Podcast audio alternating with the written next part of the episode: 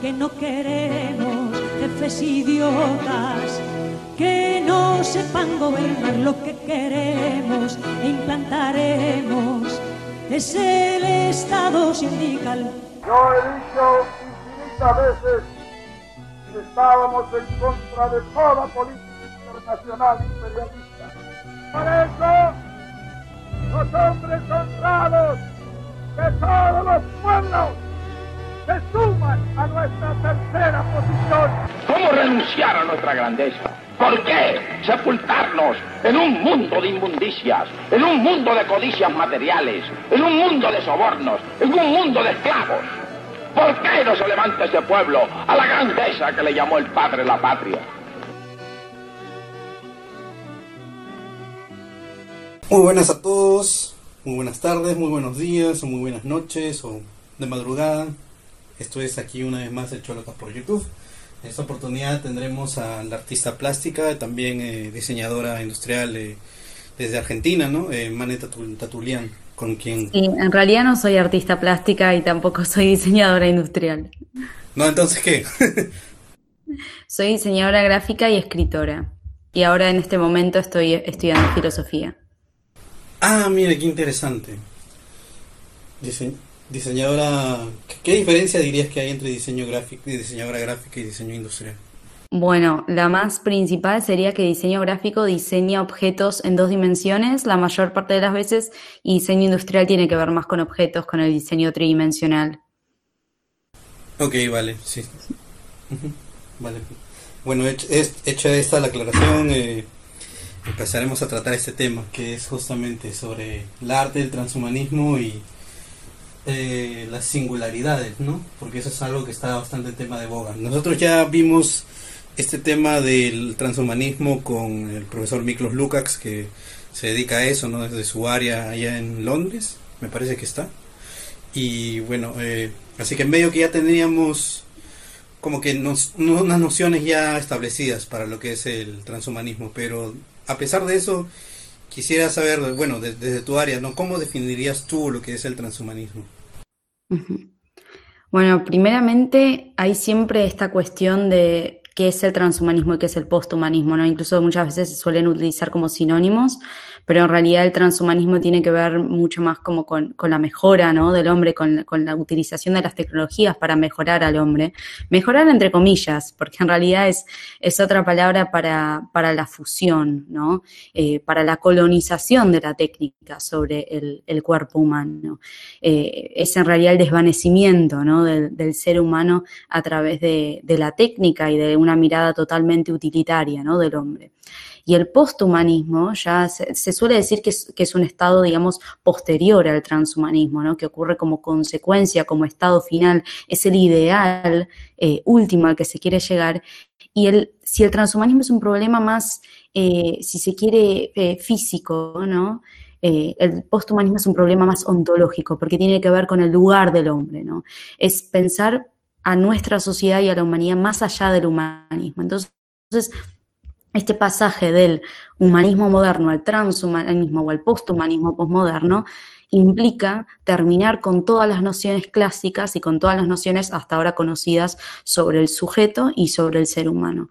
Y el ideal del posthumanismo es que el hombre, digamos, terminar con la visión antropocéntrica, ¿no? Es decir, una visión en donde el hombre era el centro, eh, el centro epistemológico, ¿no? El fundamento del mundo y va a empezar a ser solamente un engranaje más en todo un sistema eh, principalmente técnico y en donde ya no va a haber ninguna diferencia entre las otras especies eh, y, el ser humano. Y en realidad incluso los escritores posthumanistas, ¿no?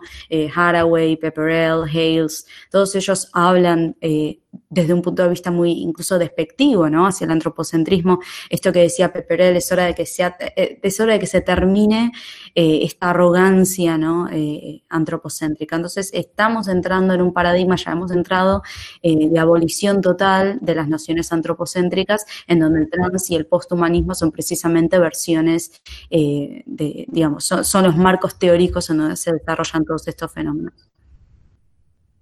Muy interesante esto que mencionas, porque justamente De hecho, eh, en el episodio anterior que tuvimos estábamos conversando sobre el futurismo, por ejemplo, y, una, una, corriente actual que se llama, de hecho, sería, sería interesante que tú lo vieras y le dieras un review que se llama el setismo, que es, setismo se llama por la generación Z, donde justamente los muchachos más jóvenes, ¿no? Eh, de la generación Z están como que eh, teniendo una reacción a tanto, eh, a tanta posverdad, a tanto post, eh, como dices, tanto posmodernismo, tanta, tanto poshumanismo. Entonces lo que ellos dicen es, básicamente lo que queremos hacer es volver a, a la experiencia original del hombre. O sea, el hombre en cuanto a sus, a sus sentimientos, sus emociones, todo eso que se ha ido perdiendo en, en las últimas generaciones. Como por ejemplo, eh, nos dieron un ejemplo, ¿no? Que es, por ejemplo, en épocas anteriores un hombre eh, no se sentía algo y se ponía a escribir poesía o un cuento o algo así. Eh, y si es que tenía el talento, podría ponerse a dibujar, podría ponerse a pintar o a tocar música, ¿no? Y ahí hablamos un poco de lo que es el blues, por ejemplo. Yo sí crecí escuchando blues, así que el blues es básicamente expresar las emociones de lo que viene en el día a día. Es muy eh, catar, catárquico, por así decirlo, ¿no? Pero eh, justamente, ¿no? Y es en, en las últimas generaciones que eran ya de los eh, 2000, 90, así, empezó a justamente a a cambiar este foco, ¿no? Ya las personas ya no eh, hacían eso, de hecho, más que nada se refugiaban en, no sé, en ir eh, a hacer, eh, a jugar videojuegos, ¿no? En las cabinas de internet o algo así, ¿no? Que todavía había una experiencia humana ahí, porque, o sea, tú vas a una cabina de internet y vas con tus amigos, entonces tú les gritas, están a tu costado, tú les gritas, no, ¿qué has hecho, no? Este, cuando están jugando Counter, por ejemplo, o algo así. En cambio, si te das cuenta en la actualidad eso ya no es así. Tú estás en tu casa y desde ahí tú te conectas con, al, con alguien y desde ahí, o sea, tú solo, el individuo, desconectado de, de, la experiencia humana, que lo, último que lo conecta es un canal de voz o algo así, pero ya no ya no ya no tener este cerca a tus amigos no gritarle al, al gritar, ¿por qué haces eso? una cosa así. Entonces es totalmente claro es una conexión desconectada en realidad porque digamos todos están conectados a la red pero están solos están totalmente atomizados, ¿no? Entonces hace creer que estamos todos conectados, pero en realidad estamos totalmente eh, aislados. E incluso podríamos decir que estamos conectados entre nosotros, entre comillas, pero estamos desconectados de la realidad. Y eso es un problema muy grande que trae también, digamos, todo este sistema eh, digital y técnico. Sí, exactamente, porque de hecho muchos de estos pensadores de, inicios de los eh, del siglo pasado eh, por ejemplo Spengler, eh, Junger, este, todos estos autores de lo que se, se denominan la revolución conservadora, tanto alemana como francesa o italiana, todos ellos hablan de justamente de este de esta deshumanización del hombre a través de la tecnología. Por ejemplo, eh, uno de los autores que a mí más me gusta de esto, que si es, para la gente que nos está escuchando, es literalmente mucho texto.jpg. eh, es este Jacques Ellul en su libro eh, la, sociedad tecnológica, donde justamente habla que cada vez más estamos eh, redefiniendo nuestro eh, nuestros parámetros, ¿no? nuestros estándares de, lo que es la experiencia humana a través de, las nuevas tecnologías que están surgiendo y todo eso. Y eso lo dijo a, inicios de los en los 40 o no 50 creo, sí, sí, sí. Entonces, de hecho ver a eso cómo hemos avanzado hasta el día de hoy, que todo todo el mundo tiene un smartphone, ¿no? Y, están ahí todo el día subiendo historias en TikTok o algo así, es totalmente, o sea, le dieron en el clavo. Obvio. Incluso Marshall McLuhan había hablado sobre la aldea global 10 años antes de que se inventara Internet digamos, eh, murió 10 años antes de que se inventara Internet y ya había desarrollado todas las técnicas, eh, todas estas, perdón, teorías sobre incluso el, planeta, ¿no? Como, como una gran, eh, un gran cúmulo de neuronas, ¿no? Como una gran mente, al fin y al cabo. La noósfera también le llamaban. Muy interesante, no, no tenía idea de ello, porque, bueno, al menos aquí en el canal nosotros tenemos todos en común estos autores de la Revolución Conservadora Alemana, pero también otros autores como por ejemplo más apegados a lo que es el tradicionalismo tipo Alexander Dugin, tipo Julius Evola, toda esa gente que también te habla de algunas cosas sí también de que también sus críticas a la tecnología y todo eso, pero no no es lo mismo, ellos se van más por el lado espiritual, una cosa así, ¿no? Eh, más ascético, eh, eh, mitológico incluso en algunos en algunos puntos. pero bueno, volviendo a nuestro a lo que nos que nos compete aquí, y yo quería preguntarte, ¿no? ¿Cómo es que tú descubres todo esto que es el transhumanismo y, y, cómo es que tú también tomas una postura crítica respecto de esto? Bueno, a lo mejor la respuesta sea un poco larga, pero Digamos, yo me, me formé en diseño, eh, es mi, mi, licenciatura, es donde me formé, digamos, cuatro años, pero siempre tuve una, digamos, una, una pasión, diría, por, por, la filosofía, incluso antes, desde mis estudios secundarios. Y sabía que en algún momento de mi vida en realidad tendría que, que dedicarme a eso. Entonces, antes de elegir eh, mi, mi, licenciatura estaba entre tres opciones, ¿no? Diseño, arquitectura o filosofía. Terminé optando por diseño, que tiene un poco, ¿no? Como de tanto teoría como de la práctica, pero en realidad toda la carrera es más que nada práctica, pero eh, me tuve la suerte de tener una, cursada que también tenía un bagaje teórico muy importante. Y a esto sumado el hecho de que no fue lo mismo la concepción de diseño cuando yo empecé a cursar la, carrera y no era lo mismo la concepción de diseño, te diría, el último año. ¿sí? El advenimiento de la técnica en, cuatro años se veía totalmente, ¿no? Digamos, uno pasa de la concepción del diseñador como eh, alguien que utiliza el pensamiento heurístico, ¿no? Alguien que, está todo el tiempo manipulando la creatividad del hombre, a tener ya incluso un mercado, esto quizás es muy específico del rubro, pero hay incluso softwares que, que a través de inteligencia artificial desarrollan, ¿no? Eh, eh, digamos, producen eh, objetos de diseño, eh, ¿no? Como, como templates, digamos, hay logo generators y todo este tipo de cuestiones que empiezan a reemplazar la creatividad humana a través de algoritmos, ¿no? También hay eh, se ha creado también hace unos años la empresa Deep, Deep, Technologies, si no me equivoco, una inteligencia artificial con el módulo de la imaginación.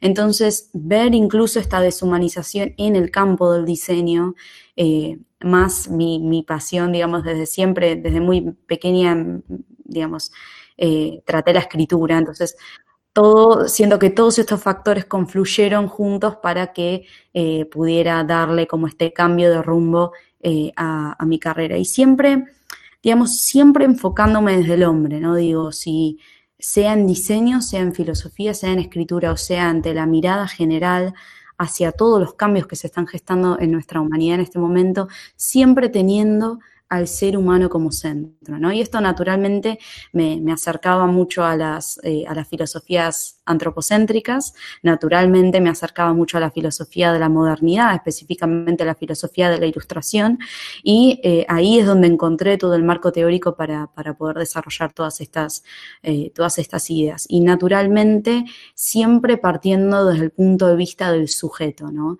Que claramente es una perspectiva antropocéntrica, que te posiciona en un lugar conservador, ¿no? Digamos, esto, digamos, podemos charlarlo, no habría ningún problema, pero eh, este tipo de perspectivas humanistas generalmente te posicionan en el medio, ¿sí? De una cuestión política, en donde eh, uno mantiene tanto ideas eh, liberales como ideas conservadoras. Entonces, termina teniendo un desarrollo teórico y, pensamiento bastante rico, porque se nutre de ambos polos, ¿no? Se nutre de todas las cuestiones humanistas y antropocéntricas que se desarrollaron a lo largo de la historia, independientemente de, su tinte político, ¿no? Sí, claro, es verdad. De hecho, creo que compartimos eso yo también cuando era, desde que he sido chico he tenido esta cierta fijación por la filosofía y eso me llevó a esto, ¿no? Y también empezar una editorial acá también. En todo o sea, es todo, ha sido todo un viaje y y lo mismo, lo mismo que, que tú, o sea, mi carrera es puramente práctica. Eh, de hecho, intenté hacer una tesis que era más teórica y no le gustó, no le gustó a la gente de, a los profesores de mi universidad. No decían, no, tiene que haber este aplicación, que no sé qué. Y dije, ya, pero, o sea, la aplicación ya sería de temas de otros, pues no, ahí lo dejo. Claro. ahí, dejo el, ahí dejo el balón, ¿no? Y ahí el que quiera que, este, que siga la jugada. Pero bueno, en sí, entonces, este, yo también eh, noté mucho de eso, mucho mucho entusiasmo ¿no? en mi carrera que es este temas informáticos, ¿no? mucho entusiasmo acerca por esto de como que poder reemplazar las cosas del hombre eh, por este, estos temas de algoritmos, de inteligencias artificiales, todo eso lo que es este deep eh, deep thinking, todo, todo todos todos esos todos esos temas sí sí los, los sé los sé de memoria, siempre los he visto y yo siempre he sido no sé escéptico por eso, debe ser por lo que uh, de niño yo vi yo vi muy de cerca un eh, un accidente, entonces, bueno, no, yo no me accidenté, no, yo, yo vi un accidente cuando estaba caminando, una cosa así, eh, una moto o algo así, entonces eso me hizo reflexionar sobre la muerte, entonces creo que a raíz de eso fue que, que siempre he sido escéptico de todo esto de trascender la vida y todo ese tipo de cosas, ¿no? Que no, que se, si te das cuenta, muchos de esos eh, transhumanistas te hablan de ese tipo de cosas, ¿no? Que vamos a poder cambiar, este, ¿cómo se llama? Vamos a poder cambiar... Eh, los códigos genéticos, ¿no? Y este, ya no va a haber enfermedades y todo, es todo, un rollo bien mesiánico, si, si, ellos se dan cuenta, ¿no? Y solamente que cambian en vez de, eh, bueno, su dios se vuelve la tecnología y la, ciencia, la ciencia, ¿no? Las ciencias este, informáticas en ese sentido. O bio, bioinformática sería en ese, en ese entonces. Entonces yo personalmente siempre he tenido un cierto, cierto escepticismo eh, sobre todas esas corrientes en general. Digamos, el, el, problema está precisamente, mencionaste la muerte y es un tema que se trata bastante a menudo, ¿no? En el, especialmente en el posthumanismo. Eh, hay varios posthumanistas que incluso lo dicen muy explícitamente, ¿no? Por ejemplo, Haraway, Hales, eh, todas estas, ¿no? Feministas posthumanistas que plantean esta cuestión de que el día de mañana el cuerpo como información, porque hay una concepción del, del cuerpo como, como informática, ¿no? Eh, el cuerpo como información se va a poder descargar en un hardware y entonces uno va a poder lograr la inmortalidad porque va a poder, digamos, perdurar en un, en un hardware habiendo entendido y concebido y transformado al, ser humano como software, ¿no? Eh, esto como primera instancia. Y además, digamos, el posthumanismo, el posthumanismo en realidad termina reflejando eh, una cuestión que es totalmente humana, ¿no? Que es el miedo a la muerte. Y creo que el problema está en erradicar la muerte, ¿no? Como si fuera una enfermedad. Esto lo decía Fukuyama también en uno, de sus libros, ¿no? Donde va a llegar un momento que, se va a empezar a tratar la muerte como si fuera un problema, una enfermedad como el sarampión, ¿no? Donde, bueno, se tiene que curar. Pero no estamos reflexionando precisamente en el hecho de que el hombre, por ser finito y por ser mortal, es que creó todo lo que creo, es que creó el arte, creó la religión, creó la filosofía. Y la vida no sería lo que es si no fuera finita. Eso es lo que la hace preciosa. ¿no? Borges tiene un libro que se llama El Inmortal, en donde eh, el inmortal, este hombre, ¿no? Se, despide de Homero en las puertas de Tánger y, y, escribe, ¿no? Creo que no nos dijimos adiós. Digamos, un inmortal ni siquiera tiene que decir adiós porque tiene una eternidad por delante, ¿no? Digamos, el tiempo es infinito.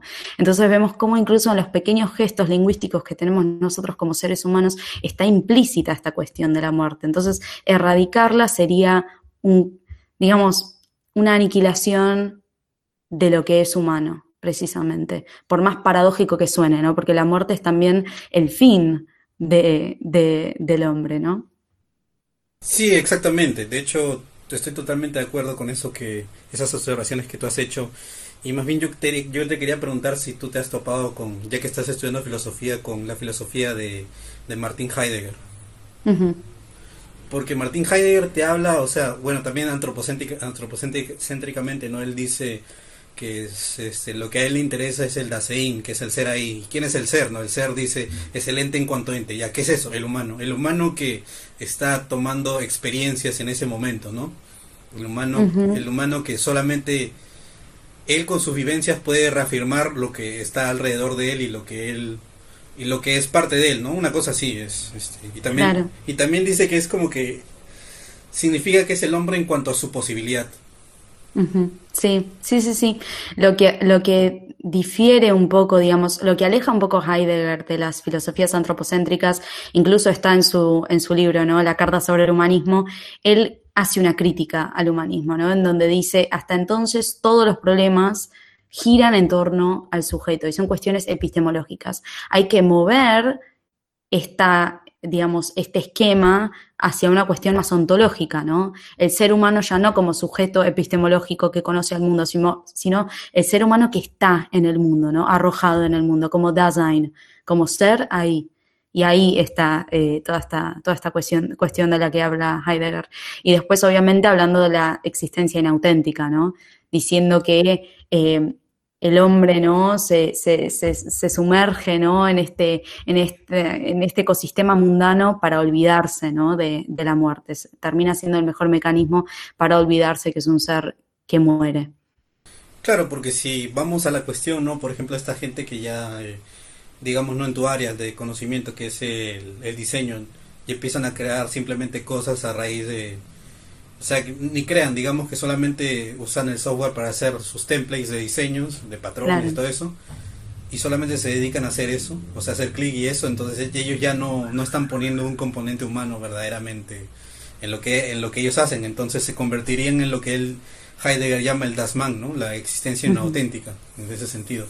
Eh, bueno, adicionalmente de Heidegger, bueno, el que yo, yo no, no conocía a Heidegger hasta, bueno, estas dos cosas. Uno, eh, al filósofo argentino Alberto Vuela que te habla te habla de filosofía como si estuviera narrando un partido de fútbol. Lo tuvimos este hace un par de capítulos aquí también. Gran hombre, sí, es, es uno de mis maestros y de ahí también eh, leyendo a Alexander Dugin, justamente, porque Dugin en su cuarta teoría política él habla, ¿no? De que para él ah, actualmente, o sea, las, todas las ideologías políticas están básicamente muertas entonces tienes que tú crear la propia tuya, pero teniendo como sujeto al, das, al Dasein, ¿no? Que en este caso, ¿no? ampliando más en su teoría, que es el, mundo, un mundo multipolar, o sea que cada, cada polo existe por, por su cuenta, etcétera, ¿no? Serían los pueblos y las esencias de los pueblos. Entonces yo quería preguntarte si tú desde el diseño también podrías eh, ver que eh, este tema de los... O sea, como que cada cada pueblo también produce, ha producido sus propios diseños y ese tipo de cosas. No sé si, si me estoy entendiendo.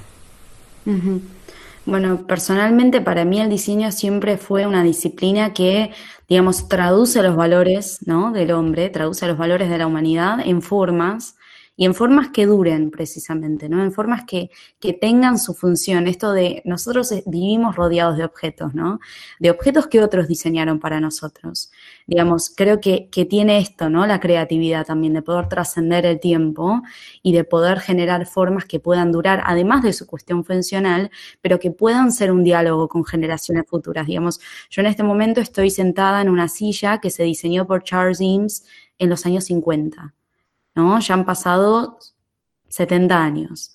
Y digamos, creo que eso es precisamente, ¿no? El diseño, esto de descubrir los valores universales que se puedan traducir en formas, poder dárselos a la humanidad y que funcionen herramientas que trascender tiempo. Creo que, esa sería mi, concepción de, diseño, siempre desde un, desde un punto de vista precisamente humano, ¿no? Entiendo, muy interesante todo esto. Eh, para la, gente que esté ahí eh, queriendo estudiar diseño o algo así, eh, los que dicen el diseño gráfico es mi pasión, ahí ya, o sea, ya saben. Ahora sí, no, no, es incompatible, sino todo lo contrario. Es otra vertiente más. pero bueno, justamente a todo esto yo quería preguntarte otra cosa que no sé si te, han te hayan preguntado ya. Es este, ¿cómo tú te definirías políticamente? Eh, ¿Puede ser más específica la pregunta? Sí, claro, o sea, ahondando en el tema, o sea, como que digamos, eh, hay ciertos, claro, hay ciertos valores que cada persona representa, ¿no? Entonces, por ejemplo, hay personas que se definen a sí mismos, ¿no? Como eh, anarcoindividualistas, por así decirlo, ¿no? Yo creo, yo pienso simplemente en en mí, en lo que yo puedo hacer, entonces solamente me dedico a mí, y bla, bla, bla, ¿no? Y hay gente que, por ejemplo, se definen como conservadores, hay otros que se definen como liberales, hay otros que se definen como nacionalistas y así, ¿no? Entonces quería preguntar, ¿tú cómo, políticamente, cómo te definirías tú? Bueno, creo que viene un poco conectado con, con la, una de las preguntas anteriores, ¿no? Esto que yo mencionaba, que naturalmente surgió de, de mí comentarlo, pero políticamente no me considero ni conservadora ni liberal, pero porque depende con qué uno lo compare, primero, y segundo, los conceptos han cambiado muchísimo desde su primera concepción, ¿no? Digamos, no es lo mismo hablar de liberalismo en el siglo XVIII y no es lo mismo hablar de liberalismo hoy. No es lo mismo hablar de conservadurismo, no, no sé, religioso, y no es lo mismo hablar de un conservadurismo ateo que surge cuando el posmodernismo, por ejemplo, ¿no? o el progresismo se va tanto de tema que uno termina siendo conservador incluso sin ser religioso, por ejemplo, ¿no? Eh, entonces depende de con qué uno lo compare, porque, por ejemplo, eh, si, yo me, si yo me posiciono, ¿no? Con un progresista, claramente que tengo una mirada más conservadora. Pero si yo me posiciono en un entorno conservador, posiblemente sea una de las más liberales. Entonces, eso me, digamos, eso me, coloca en un, en un, lugar que es más céntrico. Céntrico, aclaro, que no significa eh, que sea un, lugar tibio, porque no es, eh, no sé en qué lugar posicionarme, entonces estoy como en la mitad, sino que tiene que ver desde una concepción humanista. Cuando uno se posiciona como un humanista, como mencionaba antes, se da cuenta que toma conceptos más clásicos, más conservadores, eh, pero a la vez está tomando cuestiones y conceptos más radicales, conceptos que quizás tienen mucha más afinidad con la izquierda. Entonces, digamos, es depende de con qué uno lo compare. Entonces, varias veces me han hecho esa pregunta también y siempre respondo diciendo que soy humanista y que tengo cuestiones eh, afines con la derecha y con la izquierda. Porque, digamos, lo que más pesa en mi posición política y filosófica es el hombre. Muy, muy interesante la respuesta. Sí. Eh, bueno, yo también podría decir, podría decirse en mi caso un poco así, solamente que, que también eh, iría más o menos en ese sentido, solamente que debido al, como dije, no, yo me soy uno de los que se escribe también a la idea de la cuarta teoría política, entonces la idea que ellos tienen es básicamente, es como que los, los puntos más interesantes e importantes de la izquierda y de la derecha, solamente que contra el centro que es este centro tibio, ¿no? Del que justamente tú estás, tú estás que tú estás hablando, ¿no? Por ejemplo, no sé, pues, eh, para mí lo mejor que la mejor forma de representarlo es tal vez el Partido Republicano, gringo, una cosa así que supuestamente es conservador, pero ahorita en Florida eh, Caitlyn Jenner está eh, corriendo ahí como, como uno de sus candidatos, o sea, ¿qué está conservando? Claro. ¿Qué te puedo decir? Pero sí. Claro. Mira, otra cosa que también por ejemplo, no sé si hay un, hay un artículo que publicó también un columnista argentino hace no mucho, eh, que trataba sobre, uh, fe, sobre este poshumanismo, feminismo occidental y transhumanismo. Como, por ejemplo, hay como que una cadena que une todo eso. Entonces, no sé si tú también has llegado a una conclusión similar y nos podrías explicar un poco de eso. Sí, totalmente, digamos, eh, no es casualidad y como bien mencionado antes, ¿no? Que muchos de los pensadores, de las pensadoras posthumanistas son feministas también, ¿no? Y ahí es como que uno empieza a llevar a cabo esta cadena lógica de conceptos y se da cuenta, por ejemplo, ¿no? Que a lo mejor eh, el punto de vista globalista, ¿no? Eh, en realidad se, se, contrapone, ¿no? Al punto de vista ecologista, ¿no? Después el ecologista se une con el feminista y entre otras cuestiones, pero hay algo que todos ellos tienen en común. A ver, la economía global borra la diferencia entre el hombre y la mercancía. El ecologismo borra la diferencia entre el hombre y las otras especies. El posthumanismo borra la diferencia entre el hombre y las formas no humanas, ¿no? La máquina, por ejemplo. En todos los órdenes hay una disolución del ser humano. Y entonces ahí es donde todas estas corrientes pueden funcionar tranquilamente, se pueden acoplar, porque lo que tiene de común eh, el ambientalismo, el ecologismo, el feminismo, el posthumanismo, es que todas ellas son formas no antropocéntricas.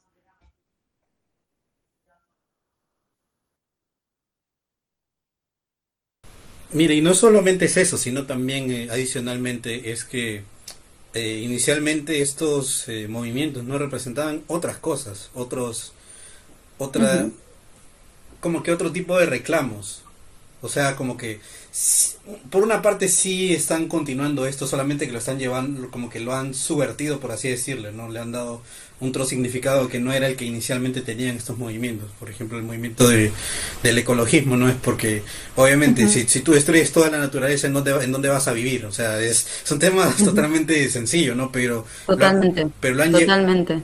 lo han llevado, lo han llevado al punto en donde justamente esto es cambia su significado y significa no que ahora es es todo culpa del hombre, ¿no? En vez de proponer cosas, es se, se imputa una serie de una serie de crímenes, de cargos, de, pecados, ¿no? Al, a las personas, ¿no? Y al final eso también se, se mueve por otro lado, que es el, el lado del lobby de las energías este, verdes, entre comillas. Totalmente. Bueno, bueno eh, estos conceptos ya no significan lo que significaban antes, como recién mencionábamos con la cuestión política, ¿no? Digamos, todos los conceptos se liberaron de su cuestión original. Sí, y de hecho yo sí estoy de acuerdo en llamarlo como energías verdes porque, bueno, reflejan el color verde del dólar, así que... entonces, por eso... Entonces... Eso, muy, muy buena acotación, totalmente. sí, porque eh, hay otra cosa también que yo eh, estuve observando, ¿no? Con todo este... con todas estas cuestiones de... que es también el, el, el, rol de la tecnología, que inicialmente la tecnología era simplemente una, a ver, ¿cómo decirlo? Un, era una extensión del hombre, también se ha subvertido ahora, ya no es una extensión del hombre, no es el hombre sobre sus cosas, sino es este más bien el hombre dentro de una cosa, ¿no? Que es ese el mundo virtual y todo eso, ¿no? Entonces, yo quería preguntarte respecto a esta, esta idea, ¿no? Esta observación que, que tuve Ah, si es que si es que tú también estás viendo que no sé por ejemplo podríamos hablar de de naciones naciones o sociedades no que que les haya pasado lo mismo que esas naciones sin tecnología desaparecen o sea mañana no hay ningún otro tipo de cosas Totalmente. Digamos, Rousseau tenía una frase en uno de sus libros que decía, eh, digamos, la ciudad es el nuevo mundo y todo lo que está fuera de la ciudad es un mundo que desapareció, ¿no? Y creo que hoy nos pasa lo mismo con la tecnología, ¿no? El mundo digital es el nuevo mundo y lo que no está dentro de ese mundo es un mundo que desapareció. Entonces, creo que, tiene que ver un poco con, eso, digamos. Eh, a ver, es, un, es una cuestión muy compleja, ¿no? todo el tema de la tecnología, digamos, es un tema muy amplio, pero lo que ocurre y lo que es muy peligroso es que todos estos cambios nunca son a través del consenso. Digamos, hay una nueva tecnología y se impone. Se impone, por etapas a lo mejor, pero se impone. Entonces, digamos, todos los seres humanos de esa sociedad no tienen tiempo para ir adaptándose ¿no? a esos cambios, se les imponen esos cambios. Entonces ya no hay un hombre sujeto que impone sus categorías de la mente a lo, real, ¿no? desde el punto de vista eh, kantiano y desde el punto de vista idealista, sino que hay un sujeto sujeto entre comillas ya, ¿verdad? Al cual, digamos, todo el sistema obliga, ¿no? A responder, a contestar, a hacer. Eh, el sujeto está ahí enfrente de la pantalla, ¿no? Respondiendo constantemente a los estímulos, pero ya no se plantea como, como un dueño de esa tecnología, ¿no? Sino que es es una relación totalmente asimétrica, ¿no? Eh, como decía, igual esto es un tema ya más de, control digital y de capitalismo de vigilancia, pero Joanna Zuboff decía, ¿no? El, espejo, el one-way mirror, ¿no? El espejo como de un solo lado, en donde la pantalla ve, pero nosotros no vemos lo que pasa del otro lado. Y creo que esa es una muy buena analogía que no solamente aplica para lo digital, pero aplica a nivel global y aplica a nivel tecnología, ¿no?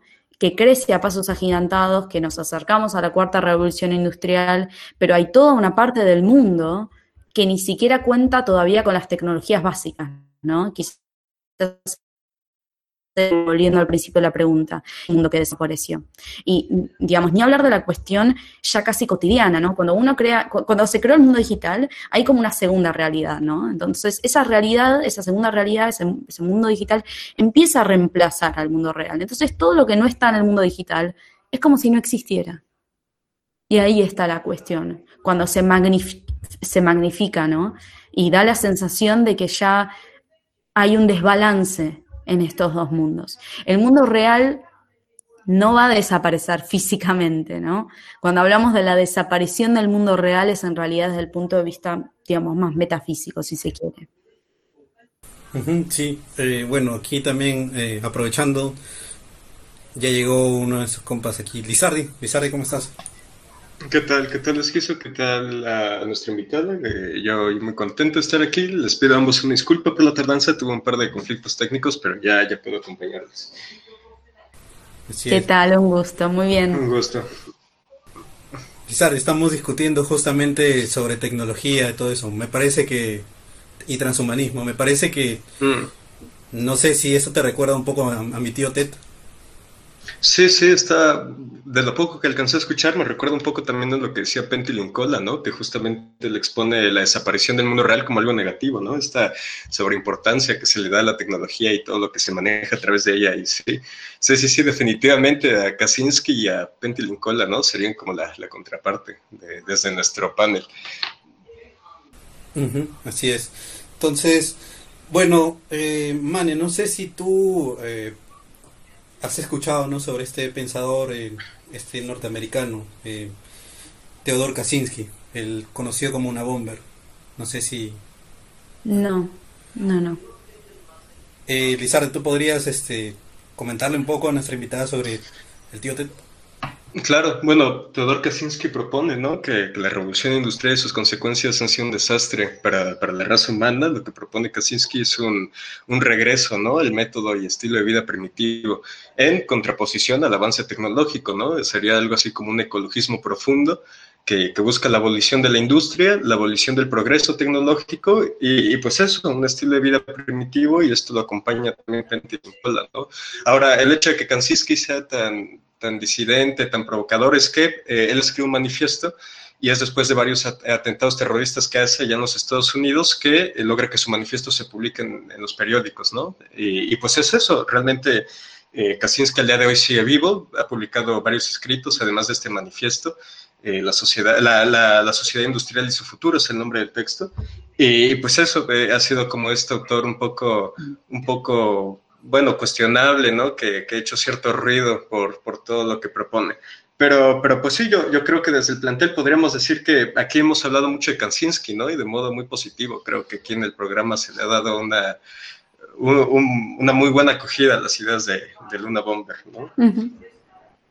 Sí, entonces yo quería preguntar, ¿no? ¿Qué opinión tienes tú acerca de, bueno, esto? Tendrías que leerlo también, pero más o menos a grosso modo, ¿qué opinión te, te da estas eh, declaraciones ¿no? del profesor Kaczynski? Bueno, eh, honestamente yo no creo que se pudiera volver a un estado totalmente primitivo en donde se pueda prescindir de cualquier tipo de técnica. Creo que es inherente al ser humano buscar siempre un estado de perfectibilidad, ¿no? Eh, Rousseau se oponía, por ejemplo, a la idea de progreso y, hablaba de la perfectibilidad, es decir, de, esta, de, este, de este deseo, ¿no? Si se quiere, del ser humano como a mejorar.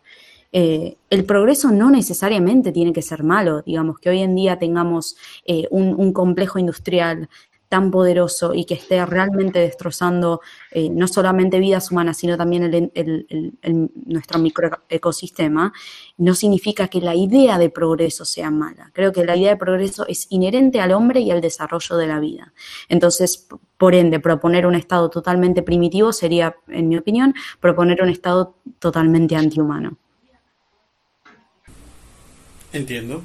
Sí. Eh, bueno, adicionalmente de esto, yo te diría que hay otro, hay otra corriente adicional que también es que te podría interesar desde el lado eh, filosófico, ¿no? Filosófico político, por así decirlo, que es uh, el profesor eh, de Francia, Guillaume Fay, Guillaume Fayet, escribe ahí, bueno, pronunciado en francés no sería Guillaume Fay, entonces este, él propone justamente como que una síntesis entre tanto esta vida, este estilo de vida más primitivo, arcaico, por así decirlo, estas formas de, de organizarse de, esta manera, y eh, junto con el desarrollo tecnológico, que el desarrollo tecnológico no necesariamente tiene, tiene por qué destruir la, la forma de vida, la forma de sociedad, de organizarse eh, que, ya, que ya existía, justamente, y esta, y esta síntesis se la llama el arqueofuturismo.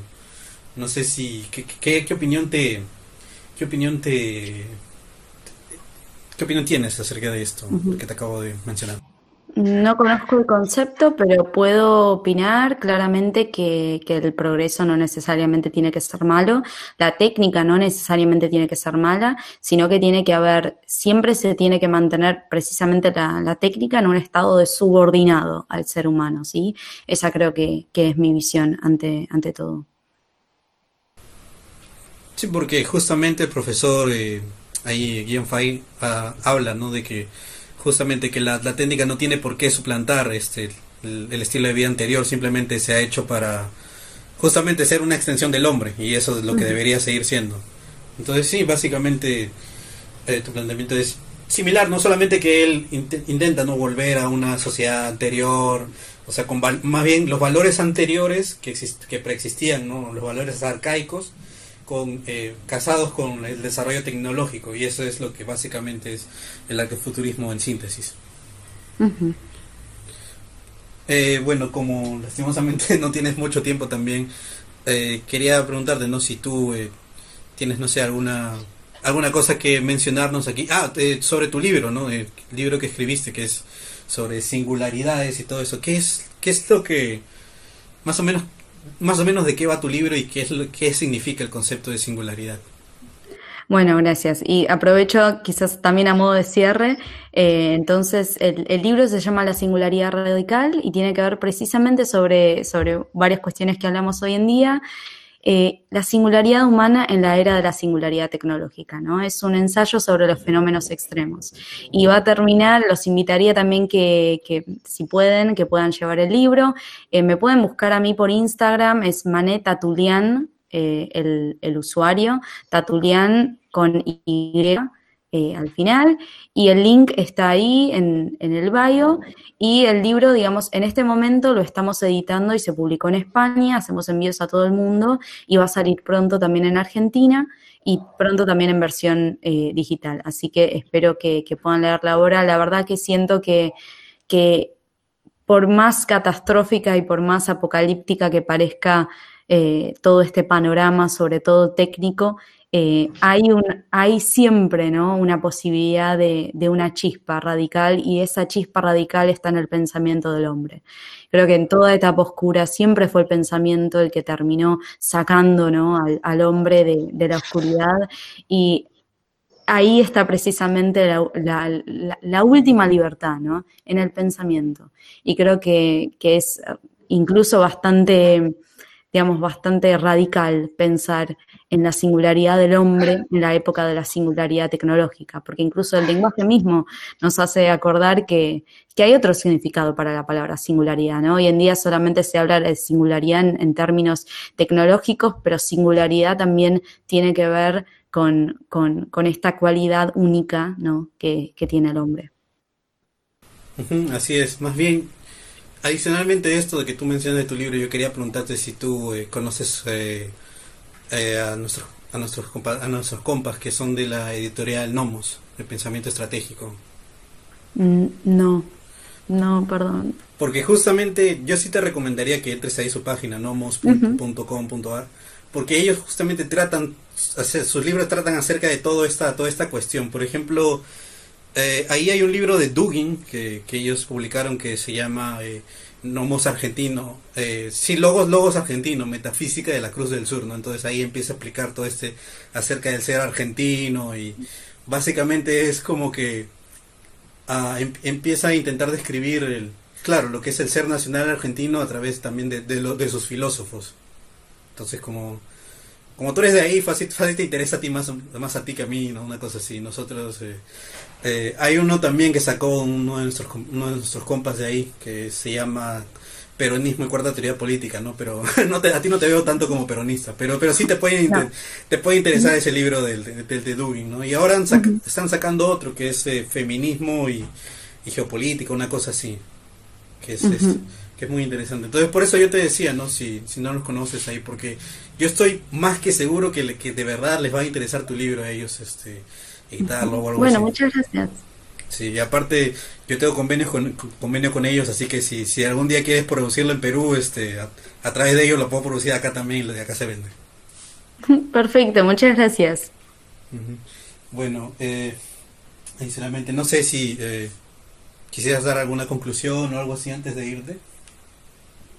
Creo que si, si hay algo, ¿no? que, que siempre les, les digo a todos es precisamente eso, ¿no? Pensar diferente. Creo que es, hoy en día resulta muy complicado, pero creo que siempre es el principio de toda, de toda revolución. Que se animen a ir más allá de los discursos oficiales, a ir más allá de los discursos generalizados, ir más allá del televisor, de los medios de comunicación masivos y pensar por nosotros mismos para poder de alguna forma recuperar ese estado eh, y esa condición de, de sujeto. Tú, Lizardi, quisieras este, agregar algo desde el lado de la narca de Junger. Hombre, estoy, no sé por qué me vino a la mente, ¿no? Este, la cuestión esta de los chicos de individualismo tendiendo a lo salvaje, que justamente aceptan esa misma condición con respecto al avance y al progreso tecnológico, ¿no? No hay manera de retroceder. Entonces ellos abrazan una postura más antihumanista, ¿no? Ya de manera más definitiva, más radical, más dramática. Eh, el tema este de, la destrucción plural de la humanidad por la salvación de, del medio ambiente, ¿no? Que ya sería una postura muy creo, creo incluso más radical que la de Luna Bomber y Pentilincola, ¿no? Este, bueno, Pentilincola también habla de, la reducción intencional de la población eh, en pro del medio ambiente.